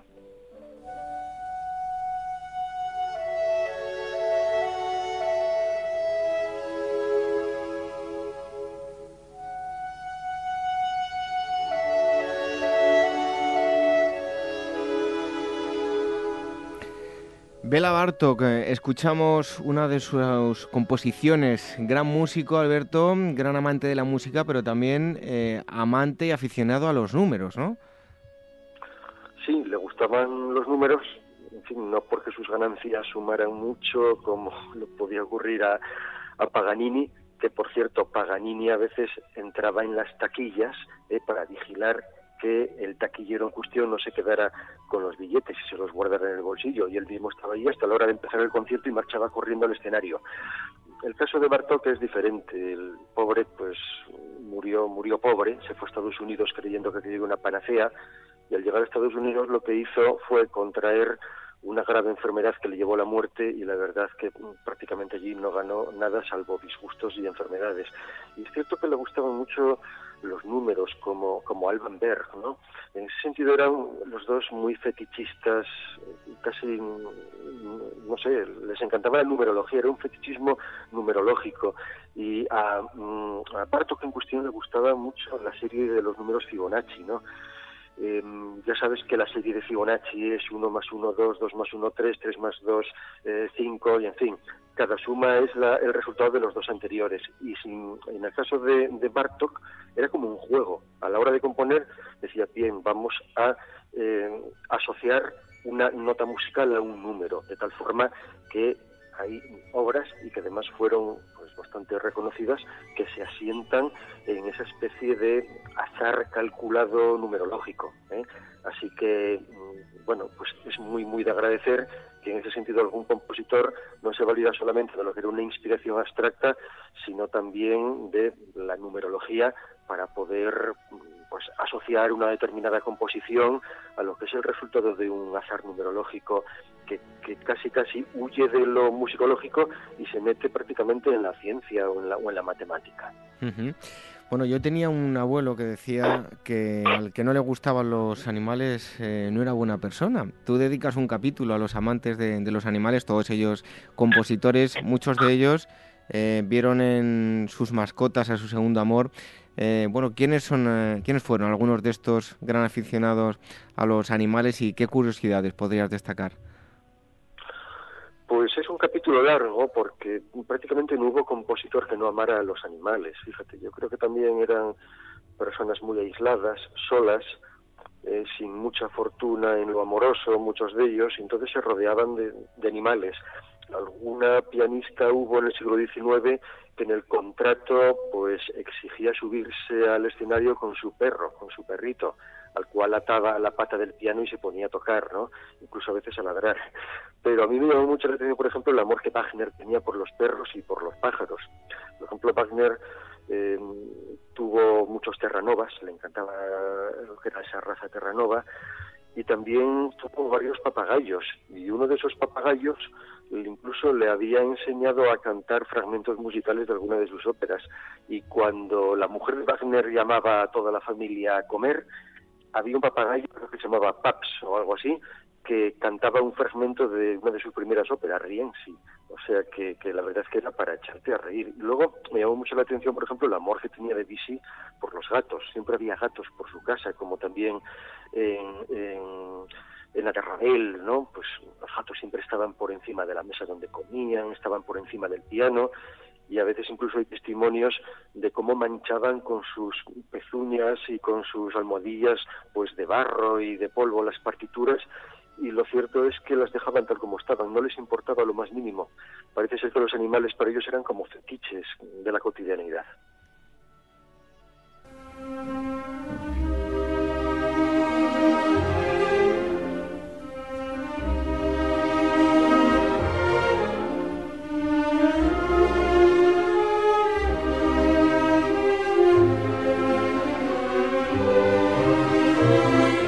Esto que suena es un fragmento de la tercera sinfonía de Brahms, eh, desde luego todo un genio, pero todo un genio en la música, pero a la hora del cuidado exterior, eh, todo menos genio. ¿Era tan descuidado, Alberto? Era bastante descuidado, parecía talmente un mendigo, ¿no? Pues cuando la gente le veía por Hamburgo, que era por donde vivía, pues porque sabían que era Brahms, pero si no lo hubieran confundido con un mendigo porque iba desaliñado, mal vestido, con una barba muy poblada. Y el problema de Brahms es que fue un solterón y no tuvo una esposa pues que le, que le cuidara a la hora de vestir y que le comprara una vestimenta adecuada y él mismo dijo que se dejó la barba por pereza, ¿no? Pero es que ni siquiera se la, se la arreglaba, entonces, bueno, pues era, era un auténtico desastre. Cambió mucho, él cuando era muy joven, sin embargo, lo cuento en el libro, era un joven pues casi metrosexual, era como una chica, era un, un joven bellísimo, estaba profundamente enamorado además de, Clara Schumann, ¿no? que era la esposa de su mejor amigo Robert y la pretendió toda su vida. Y luego fue cambiando, fue cambiando y dijo que mm, su función y misión en la vida era componer y no pues asearse o, aparentar, eh, en fin, un, un saber estar cuando él lo único que tenía que hacer era componer bien, ¿no? Un saber componer. Bueno, yo hay otra cosa que me ha sorprendido bastante, eh, no lo conocía, pero eh, Beethoven eh, habría sido el mismo, haber realizado las mismas composiciones en un lugar limpio y ordenado. Yo nunca conocí esta faceta de desorden de Beethoven. Era caótico. Yo leí bastantes biografías de él y en el libro hablo bastante de él. No hay un correlato entre el orden perfecto y la genialidad perfecta que había en su interior o en su cabeza con lo desastroso que era en sus costumbres y en su habitualidad. Eh, Beethoven, pues, siempre iba desaliñado. Si daba clases a una chica que vivía como vivía una de ellas, en la casa de enfrente, cruzaba la calle por la mañana si se retrasaba la chica, pero no se vestía para ello, iba en bata y con zapatillas, eh, cruzando la calle. Eh, siempre se lavaba con una pila de agua eh, en su cuarto que siempre estaba alquilado, él nunca había tenido nada en propiedad, siempre vivió de alquiler y el agua pues era como un oso, ¿no? Al final inundaba todo el, el cuarto y pasaba entre las rendijas de la madera, caía al, al habitante de abajo, al final siempre acababan eh, desahuciándole e incluso cuando en el libro, como en una ocasión en Viena, a él le apetecía mucho componer teniendo el Prater, los jardines del Prater delante, pero es que había un obstáculo. La casa que tenía alquilada no daba al Prater, sino que había que asomarse, hacer un corzo y mirar de lado con peligro para su vida, con lo cual lo que hizo fue coger eh, un martillo, un pico y abrir un boquete en la pared perpendicular para así tener el Prater asomando la cabeza a través del hueco. En fin, eh, como te puedes imaginar, aquel mismo día fue desahuciado por el propietario y con toda razón. Vaya, todo un crack, como se suele decir ahora dentro de los escenarios, pero fuera de ellos deja bastante que, que, desear. Bueno, Alberto, en el caso de los libros, tú que has escrito, los que hemos escrito libros, sabemos que las fechas de entrega se suelen dilatar bastante, no sé por qué motivo, pero nunca se suele hacer a, eh, a tiempo, siempre pasa algo. A los grandes compositores también les apretaban las tuercas para los plazos de, integra, de entrega, y en el caso de Beethoven, si no recuerdo mal que he leído, eh, terminaba sus creaciones casi casi en las escaleras de subida al escenario, ¿no? Sí, sí, más o menos. Eh, Beethoven era muy vago. Su cabeza estaba llena de música, pero él era bastante vago. Entonces, en uno de sus conciertos, no recuerdo muy bien cuál es, pero te puedo asegurar que el, el emperador no fue, creo que era el uno o el dos, eh, prácticamente había olvidado que ese mismo día se estrenaba eh, o al día siguiente se estrenaba e intentó componer toda la parte pianística eh, la noche anterior, solamente que se quedó dormido y entonces como la hora del estreno se acercaba y Beethoven no aparecía por el teatro, fueron a buscarle a su casa y se lo encontraron pues con trozos de bizcocho encima de la barriga, durmiendo, con rastros de vino por la camisa, con la botella de vino, de vino al lado, en fin, se había dormido y es que le quedaba todavía gran parte de la parte del piano por componer y la fue componiendo por el camino, de camino al teatro, en su cabeza, ni siquiera fue anotando nada. Y hay una anécdota muy buena que es que, siendo el estreno esa misma tarde, uno de sus amigos, un gran amigo de él que era pianista, se encargó de pasarle las hojas y en sus memorias cuenta cómo vino a decir algo así, tierra, trágame, porque yo estaba pasándole las hojas a Beethoven con la particularidad de que la partitura estaba en blanco, estaba simplemente simulando que pasaba unas hojas, pero es que Beethoven estaba tocando lo que tenía en la cabeza, evidentemente no le había dado tiempo a pasarlo a las, a las hojas, a la partitura.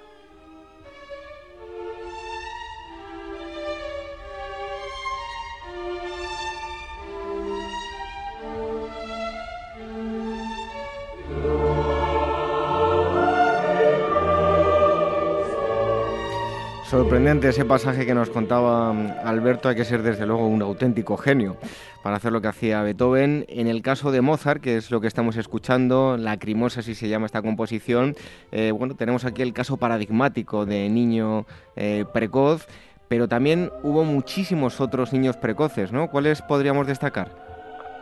Sí, hay un capítulo en uno de los dos volúmenes del libro que se llama No solo Mozart, no, los genios precoces. Hubo muchos realmente, hubo muchos pianistas precoces, violinistas precoces, y yo llamaría la atención, pues por dividir un poco por los instrumentos, el caso de Saint-Saëns, que fue un grandísimo compositor francés, pero claro, el talento que tenía como intérprete era casi casi pues sobrehumano.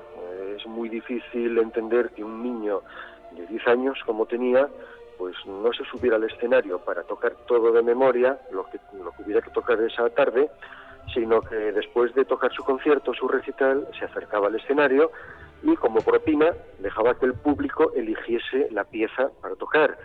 Y en fin, la, forma que él tenía de proponer la pieza era asombrosa, porque decía, miren, yo me conozco de memoria las 32 sonatas para piano de Beethoven. Ustedes, díganme, cualquiera de ustedes, qué movimiento de esas 32 sonatas desea que le toque y es que las tenía en su cabeza. Yo es algo que no puedo entender cómo con 10 años se puede hacer semejante, eh, en fin, eh, no sé, ser, capaz de algo tan sumamente titánico. Y luego, eh, respecto del instrumento del, del, violín, pues me llamó mucho la atención el ejemplo de Yehudi Menuhin, que no murió hace tampoco muchos años. Él empezó a tocar con cuatro años el violín, partiendo de cero, y había cumplido seis y a punto de cumplir los siete, pero todavía con seis años, fue capaz de subirse a un escenario delante de 3.000 personas y tocar el concierto para violín de Mendelssohn, algo que yo no puedo entender. Tú vas a un conservatorio y preguntas en tercero de violín o cuarto de violín qué es lo que los niños están tocando y prácticamente están todavía aprendiendo el solfeo. Este señor estaba ya tocando el concierto de Mendelssohn, es, es algo inenarrable.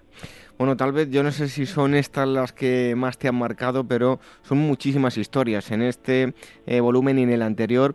De tus dos libros, Alberto, eh, ¿cuál o cuáles son las historias o pasajes de mm, estos personajes relacionados con la música clásica que más te ha sorprendido?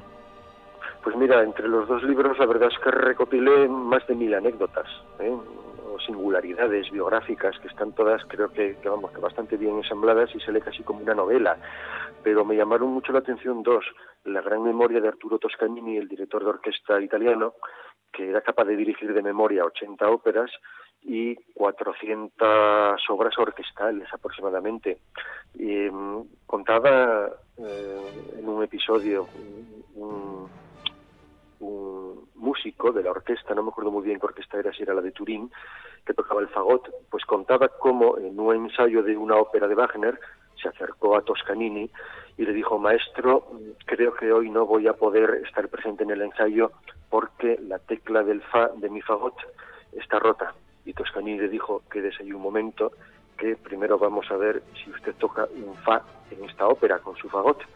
Y Toscanini no abrió el, libro eh, de partitura de la ópera. Una ópera de Wagner, ya te adelanto, que dura entre cuatro y cinco horas, sino que la repasó mentalmente desde la primera página a la última. O sea, te podría decir que ya había más, cientos de páginas. Lo repasó mentalmente y en cuestión de cuatro minutos le dijo, esté usted tranquilo, que el fagot no toca ningún fa en toda la ópera me parece de una memoria, vamos, de una capacidad memorística, fotográfica portentosa.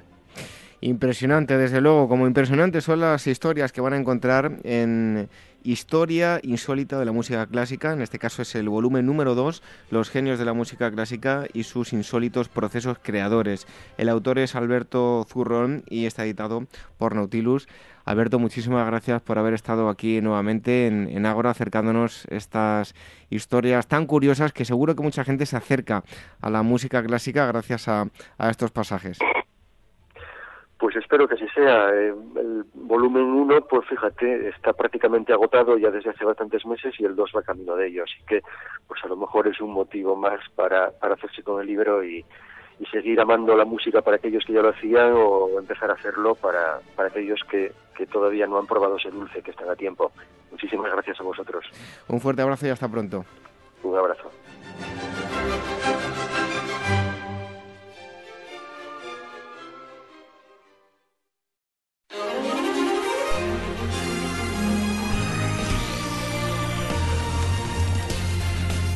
Es el momento de las noticias, de las novedades de libros, en fin, que llegan nuestros amigos de Meta Historia. Ya sabéis que tenéis una web que podéis visitar para más información sobre referencias, em, críticas de libros, en fin, exposiciones, muchísimo. Y todo ello lo vais a encontrar en metahistoria.com o también en las redes sociales, en Facebook y en Twitter son arroba metahistoria.com. Damos la bienvenida, en primer lugar, a Blanca Estables, editora de Metahistoria. Blanca, buenas noches. Buenas noches, David, ¿qué tal? Y en primer lugar nos hablas de Martín Lutero, Vida, Mundo, Palabra. Traemos hoy libros revolucionarios y libros de cambios. El libro de Lutero de Thomas Kaufmann y publicado por la editorial Trota, pues se quiere hacer homenaje al quinto centenario del inicio de la Reforma Protestante. Hablamos de la búsqueda de la figura histórica de Lutero, que habrá siempre que tratarla desde una dualidad, eh, la vida y la fe, el mundo y Dios. Además, una personalidad muy contemplativa, pero a la vez muy comunicativa y con el inicio del papel del, predicador. Entonces, apoyándose en unos resultados mucho más recientes de investigaciones sobre Lutero, este libro constituye pues una introducción al acontecimiento religioso, pero también trata sobre muchos aspectos históricos de la Reforma. En segundo lugar, otro libro, Hombres de mala corte. De Gregorio Salinero, que lo publica la editorial Cátedra. Eh, bueno, ya trajimos hace un par de meses algún libro también sobre, sobre la vida en, América Latina, las revoluciones, México, y aquí hablamos pues de lo que pasó en México tras el complot de 1565 urdido por, por el hijo de Hernán Cortés, por Martín Cortés. Estalló la guerra entre la corona castellana y los territorios de ultramar en la segunda mitad del siglo XVII. Aquí hablamos de las aspiraciones de los españoles de las Indias y sobre todo el reflejo de, la monarquía de, las Indias de ultramar, que aquí aparece lejos pues, de constituir el sólido imperio colonial que, pretendían hacernos creer. Entonces es, un, es un estudio, un análisis del mundo que heredaron los, los hijos de los conquistadores, pues sale a relucir toda la miseria, la corrupción y las flaquezas del aparato administrativo. Y en tercer lugar, cuatro siglos de esclavitud transatlántica de Kenneth Morgan, publicado por Crítica. Bueno, la, la, grandísima pregunta, que por qué la esclavitud fue consentida por líderes religiosos, políticos y filosóficos durante tantísimo, tantísimo tiempo. Desde que en 1501 los reyes católicos autorizaron la entrada en América de esclavos africanos, pues hablamos de que Morgan aquí nos ofrece una visión de conjunto pues del comercio esclavista, de los buques de negreros, la vida tan dura del esclavo, su vida familiar que la tenían, pero también, vamos, eh, enfocada a servir, la servidumbre doméstica, costumbres, familiares y creencias y también intenta abrir, abrir un poco el debate de los intentos de libertad y sobre todo al final las largas campañas que, que fueron necesarias para abolir la trata, aunque bueno, es verdad que en la actualidad sigue habiendo, sigue habiendo esclavos, aunque no sean considerados como tal por mucha gente. Pues, pues sí, y cada vez más, por cierto. Así que, mm, bueno, las tres novedades que mm, nos ha traído eh, Blanca Establés, editora de Meta Historia, eh, Blanca, muchísimas gracias, buenas noches. Gracias David, hasta la semana que viene. Y damos paso ahora a Gisela Payés, buenas noches. Hola, buenas noches David. En primer lugar nos vas a hablar de exposiciones, obras maestras de Budapest, del Renacimiento a las vanguardias. Sí, esta exposición tendrá lugar en el Museo Thyssen de Madrid del 18 de febrero hasta el próximo 28 de mayo. Y se trata de una exposición que reúne más de 60 obras que proceden de, la colección permanente de este museo húngaro, entre las que se encuentran pues, pinturas y esculturas de artistas de la talla de Rafael Durero, Carracci, Giovanni Battista Tiepolo, Nicolás Poussin, Leonardo da Vinci, Mm, y, bueno, pues de esta manera el visitante puede disfrutar de un, un, resumen de las extensas colecciones de pintura antigua y moderna que conserva el Museo de Bellas Artes de Budapest. Eso en cuanto a las exposiciones, pero también nos hablas de actividades, hay un seminario, Las Luces, 300 años después. Sí, coincidiendo con la conmemoración del tricentenario de Carlos III, la institución Fernando el Católico de Zaragoza va a organizar esta jornada el próximo 27 de febrero. Es durante todo el día en el Paraninfo de la universidad. La entrada es libre hasta completar aforo, así que todo aquel interesado en la figura de Carlos III, eh, pues que, acuda porque ahí se abordarán varios, varios aspectos y además con historiadores de, de, la talla, por ejemplo, de Ricardo García Cárcel, ¿no? Premio Nacional de Historia. También una conferencia que nos lleva hasta la antigüedad, la ciudad de Nimrud, en, el Real Fundación Toledo. Sí, esta em, conferencia pues tendrá lugar eh, la próxima semana también a las, a las 7 de la tarde, el, 28 de febrero, y el Museo Sefardí organiza esta conferencia que estará impartida por Carolina Aznar, que es arqueóloga y doctora en, lenguas y civilizaciones del Próximo Oriente Antiguo. Así que todo aquel que le interese pues ese mundo oriental, que, acuda a esta, esta mm, conferencia perdón, que, merece la pena. Y Gisela nos trae exposiciones, actividades, pero también noticias y hoy nos habla de que han descubierto numerosos ataúdes con forma de barco en China. Sí, continuamos con el mundo oriental y bueno, varias tumbas de más de 2.200 años de antigüedad eh, que contienen ataúdes de madera en forma de barco han sido excavados por arqueólogos chinos en, en la provincia de Sichuan. El, bueno, el conjunto de tumbas fue descubierto el pasado mes de septiembre, pero, desde entonces se ha ido excavando. Hasta el momento se han encontrado 47 tumbas que datan de entre los siglos V y III de Cristo. Em, pues estos ataúdes están hechos de, una madera muy noble. Eh, y los arqueólogos pues también han sacado a la luz más de 300 piezas de cerámica, bronce, hierro, bambú, además de armas, monedas, sellos, y creen que los propietarios de estas tumbas eran altos funcionarios ¿no? del negocio de la sal, porque muy cerca de, de, esta, de, estos restos se encuentran las ruinas de, antiguos pozos de sal. Bueno, pues son las exposiciones, actividades y noticias que nos ha acercado hoy Gisela Payés, otra de las editoras de mm, Meta Historia. Ya sabéis que tenéis una web que es metahistoria.com. Vais a encontrarlo también en Facebook, en, em, Twitter, arroba metahistoria.com y vais a tener más información de todo esto que nos ha estado hablando ella con reseñas de libros. Por cierto, que podéis, eh, habéis puesto un servicio que todo aquel que quiera encontrar un libro os manda el tema y le mandáis sugerencias, ¿no? Exacto, en, lo manda pues a, nuestro correo electrónico info@metahistoria.com o si no a través de la página web encontrará el formulario y si alguien está interesado en una temática en concreto y también en precios, en un baremo, pues nos manda toda esa información y nosotros pues en un máximo de 24 horas le enviaremos pues nuestras sugerencias de libros. Encima en un máximo de 24 horas, o sea, madre mía. Vaya servicio más bueno que tenéis.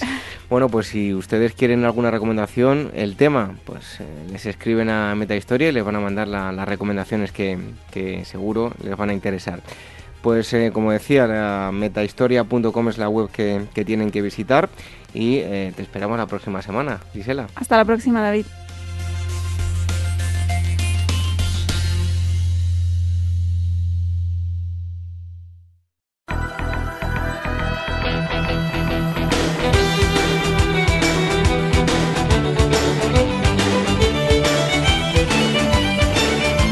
Vamos acercando al final del programa, pero antes, como siempre, llegan las efemérides. Tenemos nuevamente con nosotros a Irene Aguilar y comenzamos con el 25 de febrero.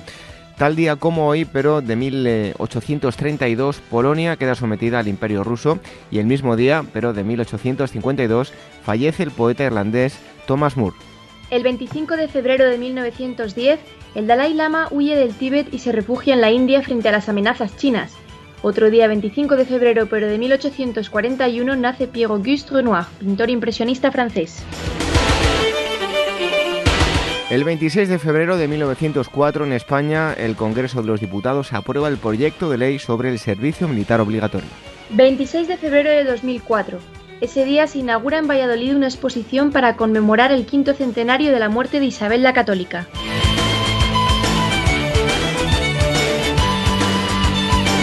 Un 27 de febrero del año 380 el emperador Teodosio I dicta el edicto de Tesalónica en donde se decreta el catolicismo como la religión oficial del Imperio Romano.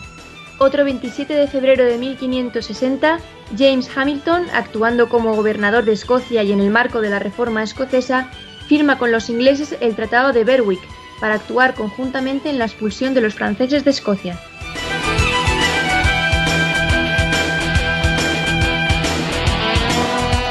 Llega el 28 de febrero de 1844, en el Teatro de la Cruz en Madrid se estrena la obra teatral Don Juan Tenorio de José Zorrilla. El 28 de febrero de 1789, en España, un decreto del rey permite el tráfico de esclavos africanos en Cuba.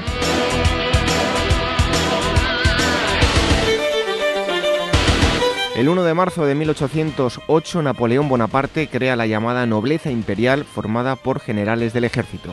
Otro primero de marzo de 1900, una escuadra británica es equipada con telegrafías sin hilos. 2 de marzo de 1855 en Rusia, Alejandro II se convierte en zar. 2 de marzo igualmente, pero de 1917, ese día se proclama la ley española llamada de protección de las industrias, por lo que se crea el Banco de Crédito Industrial. Y vamos terminando con el 3 de marzo de 1878, fecha en la que se firma el Tratado de San Estéfano que pone fin a la guerra ruso-turca. Y otro 3 de marzo de 1898 nace Emil Artin, matemático alemán. Finalmente, el 3 de marzo de 1910 se conocen los primeros éxitos en el tratamiento de la sífilis con salvarsan, medicamento desarrollado por el serólogo Paul Ehrlich y su colaborador japonés Sahajiro Hata. El mismo día, pero del 2011, fallecía el compositor italiano Aldo Clementi. Las efemérides, todos los acontecimientos históricos ocurridos tal día como hoy, desde el 25 de febrero hasta el 3 de marzo. Irene Aguilar, hasta el próximo día. Buenas noches. Buenas noches.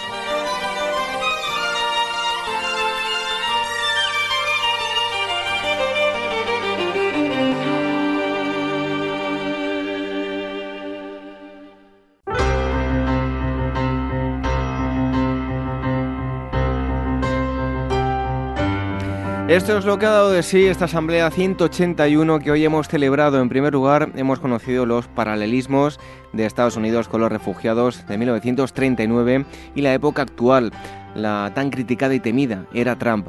Esperemos que finalmente reine la cordura y poco a poco la cosa se vaya normalizando, pese a que ha sido elegido democráticamente pues eh, tenemos que decir que deja mucho que desear en cuanto a valores se refiere. En fin, que cada cual saque sus propias conclusiones. En la segunda entrevista hemos conocido un bonito proyecto que aunque de forma virtual nos permitirá seguir disfrutando de todos aquellos lugares milenarios de generaciones eh, pasadas que los terroristas han acabado con ellos. Es una forma de seguir disfrutando de las construcciones de la época antigua y al mismo tiempo sirve para gritar alto y claro al terrorismo que pese a que intentan acabar con todo, ahí estamos, luchando desde el respeto y la tolerancia. Y el tercer gran bloque ha estado inundado de música clásica, de grandes compositores e historias curiosas, todo ello con un viejo amigo de Ágora, Alberto Zurrón. Si nos acaban de descubrir, pueden escuchar todos nuestros programas anteriores, con este son ya 181 programas para escuchar online o descargar y de esta forma escucharlos cuando ustedes quieran. Tienen todos los enlaces en nuestra web en agorahistoria.com, enlaces que les llevarán a iVoox y también a iTunes. Pero si lo que quieren es escucharnos en directo, ya saben, el próximo sábado a las 22 horas, una hora menos en la comunidad canaria, la sintonía de Capital Radio y los domingos también nos pueden escuchar a través de Radio Sapiens. Por último, recordarles las redes sociales, el Twitter arroba agorahistoria, telegram.me barra Historia Radio y facebook.com barra Historia Programa. En las direcciones del email, si nos quieren escribir, dos correos, contacto arroba agorahistoria.com y agora arroba capitalradio.es. Nos despedimos con una frase de Cicerón, escritor, orador y político romano. Dice así, un hogar sin libros es como un cuerpo sin alma. Buenas noches, hasta el próximo sábado. Sean felices.